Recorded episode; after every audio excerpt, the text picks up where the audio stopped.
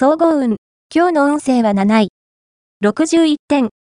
思いがけない場所で、思わぬ人と知り合いになることがありそう。あなたの気持ちがすんなり伝わる時なので、自己アピールをしっかり行いましょう。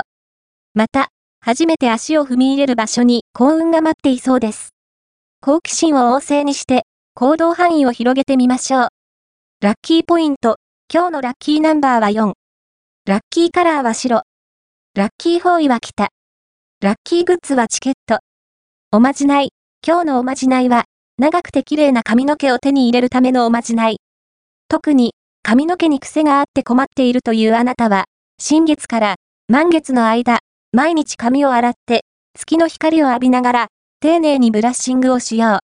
これを、欠かさず毎日行えば、長くて綺麗な髪になるはず。恋愛運。今日の恋愛運は運気は、低迷気味です。